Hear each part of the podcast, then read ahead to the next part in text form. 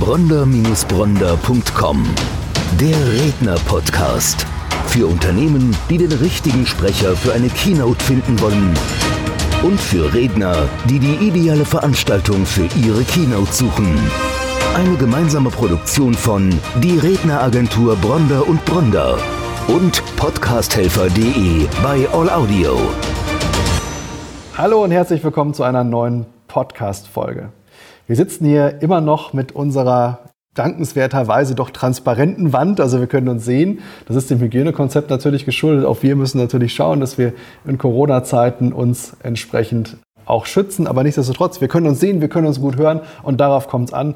Bei mir heute im Studio Melanie Tormann. Hallo Melanie, ich begrüße dich. Hallo lieber Stefan. Hallo. Danke, dass ich da sein darf. Sehr gerne. Du bist bekannt als Seelen-Business-Mentorin. Das ist abgeleitet aus der eigentlichen Bezeichnung Mentorin für gesunde Lebens- und Unternehmensführung. Aber ich finde persönlich Seelen-Business-Mentorin noch viel spannender. Und meine Frage ist, wie ist das dazu gekommen und was heißt das konkret? Das ist eine sehr komplexe Frage, die du da stellst. Aber ich wäre ja nicht ich, wenn es nicht tatsächlich so komplex ist und einfach aufzubrechen wäre. Normalerweise ist meine Bezeichnung tatsächlich Mentorin für gesunde Lebens- und Unternehmensführung. Und das leitet sich daraus ab, weil ich verschiedene Komponenten des Lebens und des Business miteinander vereine für meine Kunden, so dass ein großes Ganzes daraus entsteht. Das macht es in einer, auf der einen Seite zwar komplex, aber wenn wir es denn schaffen, es in kleinen Bereichen aufzubrechen, ist es dann auch wieder recht mhm. einfach. Mhm. Ne? Und in kleinen Schritten lässt es sich ja dann auch wieder einfacher umsetzen und so wird es dann auch wieder rund in der Sache. Die Seelen-Business-Mentorin ist deswegen gekommen, weil ich drei Sachen vereine, auf die wir ja noch zu sprechen kommen sicherlich, und festgestellt habe im Laufe der Zeit, dass es durch eine vierte Ebene ergänzt werden darf in der heutigen Zeit. Die Unternehmenskultur verändert sich so sehr, gerade in den letzten Jahren, dass wir auch diese Seelenkomponente mit dazu nehmen dürfen in der heutigen Zeit. Und ich habe da so meine speziellen Methoden entwickelt und darum bezeichnen mich einige auch als Seelenbusiness-Mentorin heute. Du hast gerade schon die Steilvorlage gegeben und ich möchte da auch gar nicht unnötig Spannung aufbauen. Ich würde ganz gerne tiefer reingehen und sagen, es gibt drei Aspekte, also drei Themengebiete, respektive haben wir gerade schon gesagt, ein viertes, was sich anschließt. Mhm. Lass uns das Geheimnis gleich lüften. Worum geht es genau? Ich vereine zum einen die drei Bereiche Unternehmensprozesse, also alles das, was man braucht, um letzten Endes ein erfolgreiches Business auch zu führen. Dazu gehört natürlich sowas wie Betriebswirtschaft, Kommunikation, Marketing, also all diese Dinge, die wir ja letzten Endes schon auch als Handwerkszeug brauchen, genau. um ein erfolgreiches Business zu führen. Und das finde ich auch wichtig, dass man das immer noch mit erwähnt, trotz aller einfachen leicht aufgebrochenen Dinge, Soft Skills, wie man genau, heute so schön genau. sagt, ja, dürft, darf trotzdem das Handwerkszeug nicht fehlen. Die Hard Skills, so, genau, ja. Die. Hard Skills, genau. Ja, und die zweite, also neben den Unternehmensprozessen ist der zweite Baustein die Persönlichkeitsentwicklung. Denn auch das gehört zu einer sich wandelnden, in der heutigen Zeit immer mehr sich verändernden Unternehmenskultur dazu, dass wir auch in der Persönlichkeit uns weiterbilden dürfen. Also sprich Motivation, Mindsetarbeit. Energiearbeit, Achtsamkeitsthemen, NLP auch immer wieder groß geschrieben. Mhm. Das sind so Dinge, die natürlich irgendwie dazugehören, damit wir uns als Mensch auch weiterentwickeln können, um das dann auch in unsere Arbeit mit einbringen zu können. Mhm. Und das Dritte ist das Thema Gesundheit. Denn nur wenn wir als Menschen gesund sind, gerade in der heutigen Zeit wird uns das noch einmal mehr klar, können wir auch leistungsfähig sein.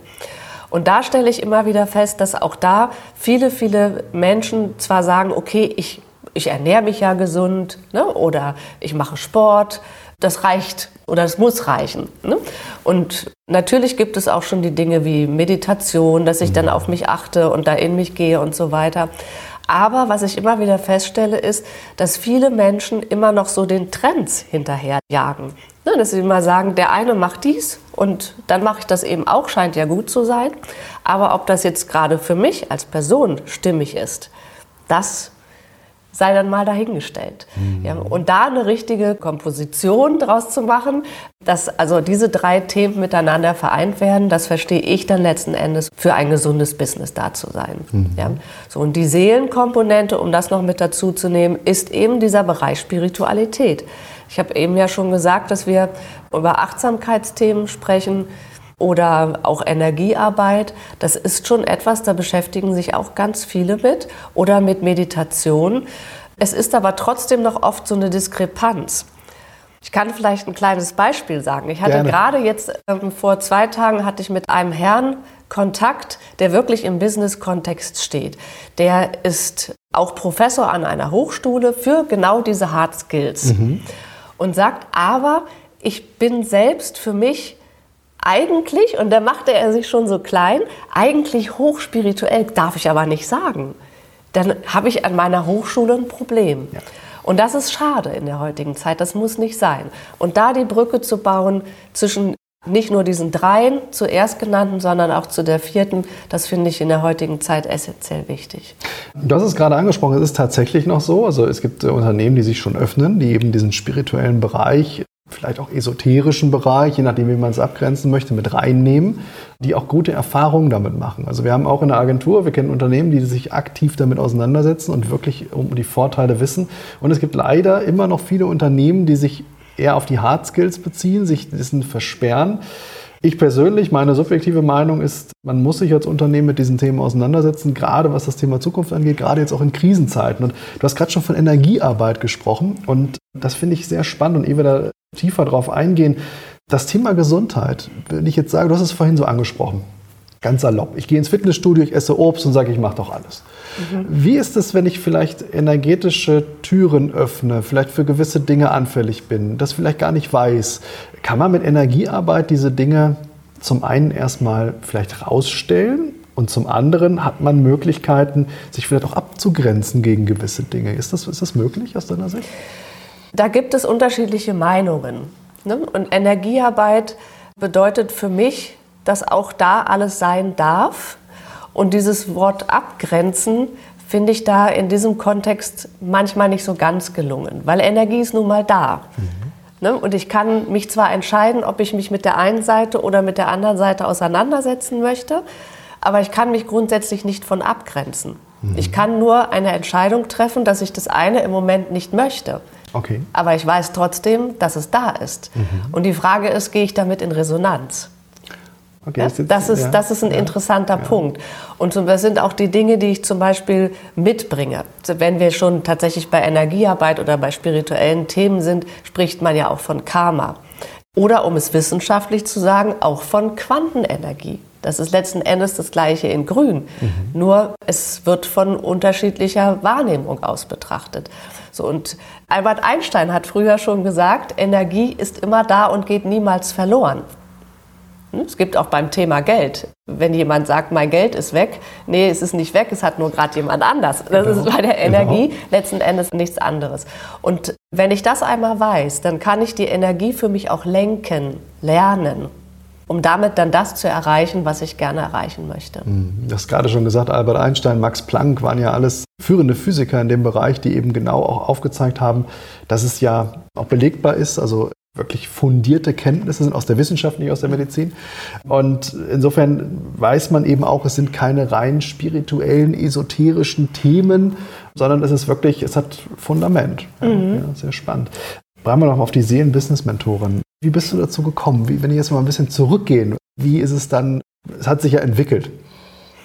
Ja, das schon. Wobei ich sagen muss, ich lebe das eigentlich schon mein ganzes Leben, aber auch in den ersten Jahren sehr, sehr versteckt. Mhm, mh, ja, das, ich bin letzten Endes schon recht, ja, doch spirituell in Anführungsstrichen aufgewachsen, auch wenn man es damals nicht so bezeichnet hat.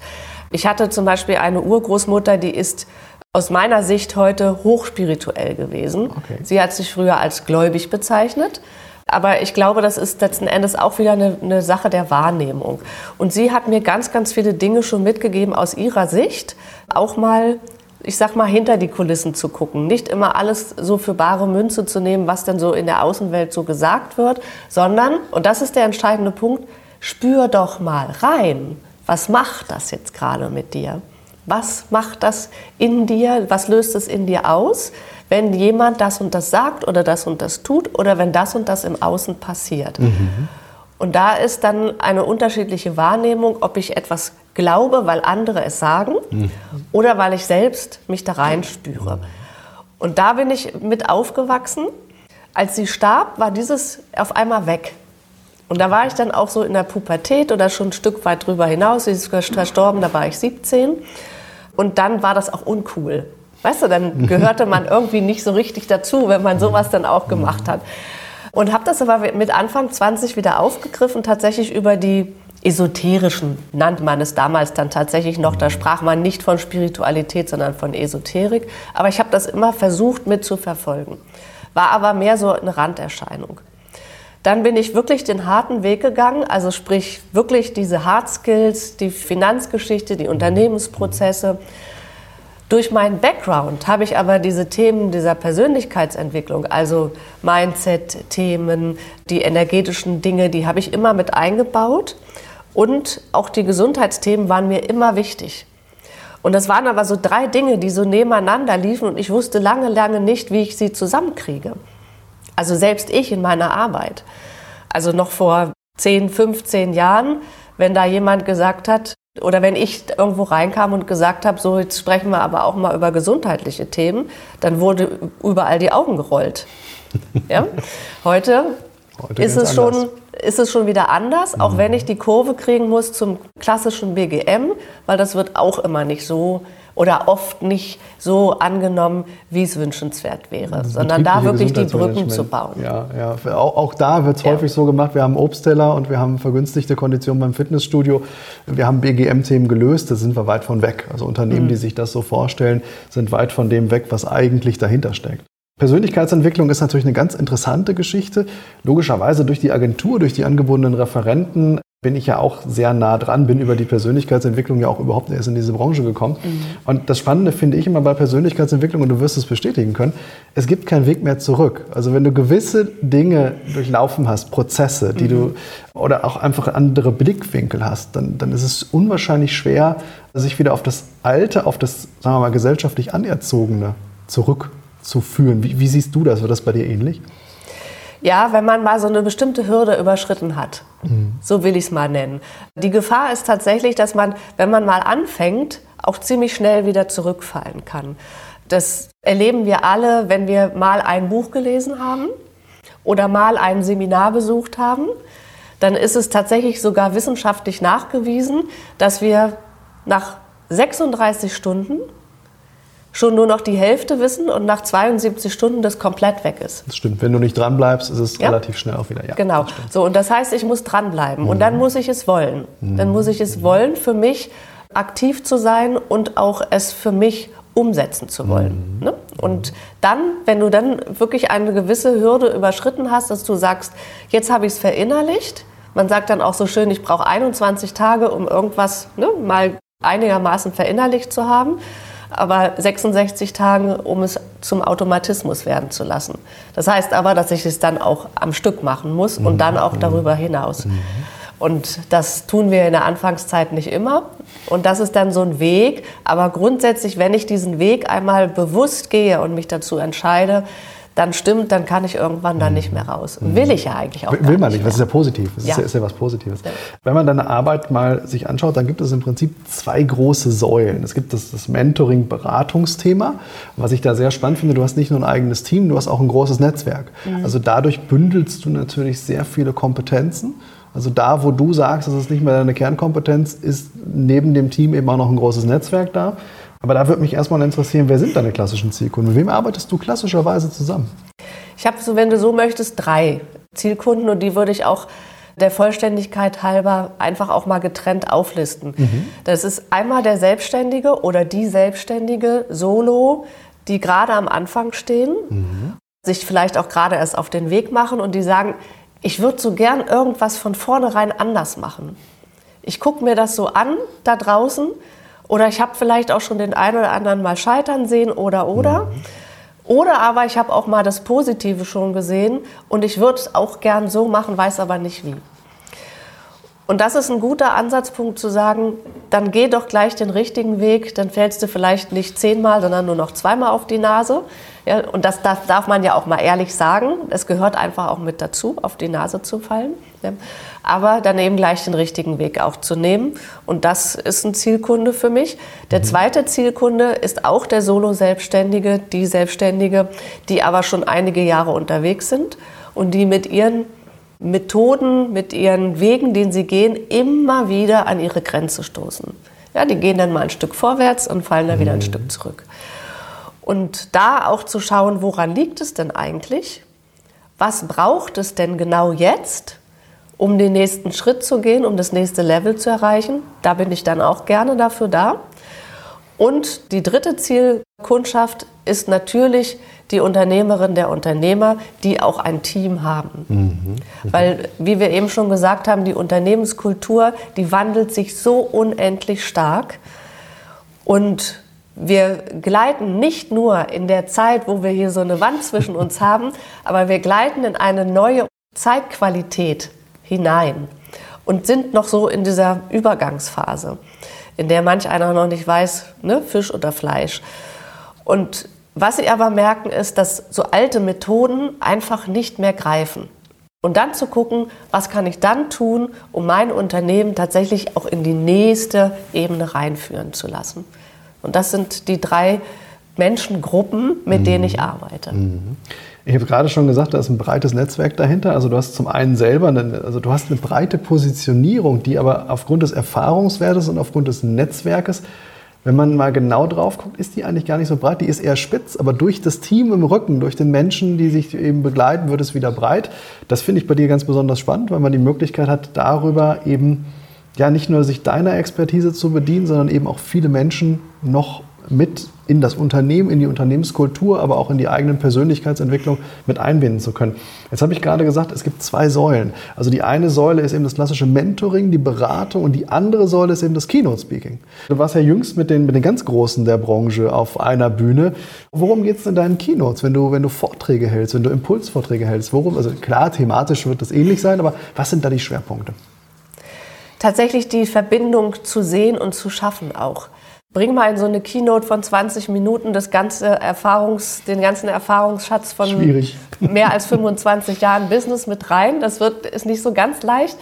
Aber diese Verbindung zu sehen, zu erkennen, sich selbst darin zu entdecken, wo stehe ich, also an welcher Position stehe ich, als Zuhörer und was brauche ich jetzt, um das für mich komplett zu machen. Und das versuche ich zu transportieren. Mhm. Also wirklich diese Bereiche Unternehmensprozesse, Persönlichkeitsentwicklung, Gesundheit mit einer Prise Spiritualität mhm. so zu vereinen, dass derjenige sagt, oh, das brauche ich jetzt. Jetzt habe ich es verstanden, dass mir genau das aus diesen vier Ebenen irgendwie fehlt, um dann den nächsten Schritt gehen zu können. Das heißt nicht, dass wir das andere hinten runterfallen lassen, sondern dass wir es ergänzen, mhm, mh. um es zu komplettieren. Ja, spannend. Eine Sache noch, ich glaube, die darf ich schon mal vorwegnehmen. In deiner Keynote wird auch getanzt und das macht sie auch besonders. Warum ist das so? Weil über das Tanzen eine gewisse Bewegung auch im Gehirn stattfindet. Okay. Und wir ja über die Leichtigkeit viel, viel besser und schneller lernen mhm. Und auch akzeptieren können, wenn sich etwas verändert. Und nebenbei ist Tanzen natürlich auch eine große Leidenschaft von mir persönlich.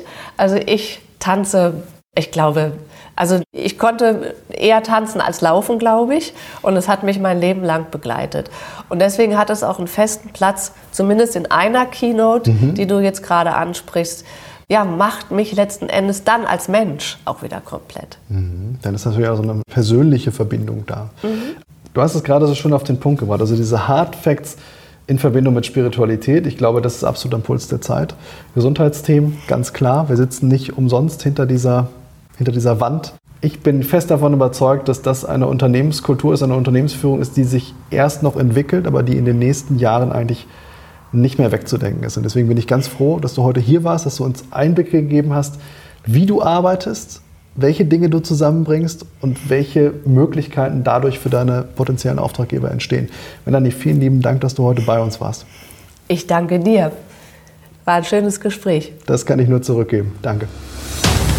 bronder-bronder.com. Der Redner-Podcast. Für Unternehmen, die den richtigen Sprecher für eine Keynote finden wollen. Und für Redner, die die ideale Veranstaltung für ihre Keynote suchen. Eine gemeinsame Produktion von Die Redneragentur Bronder und Bronder und podcasthelfer.de bei All Audio.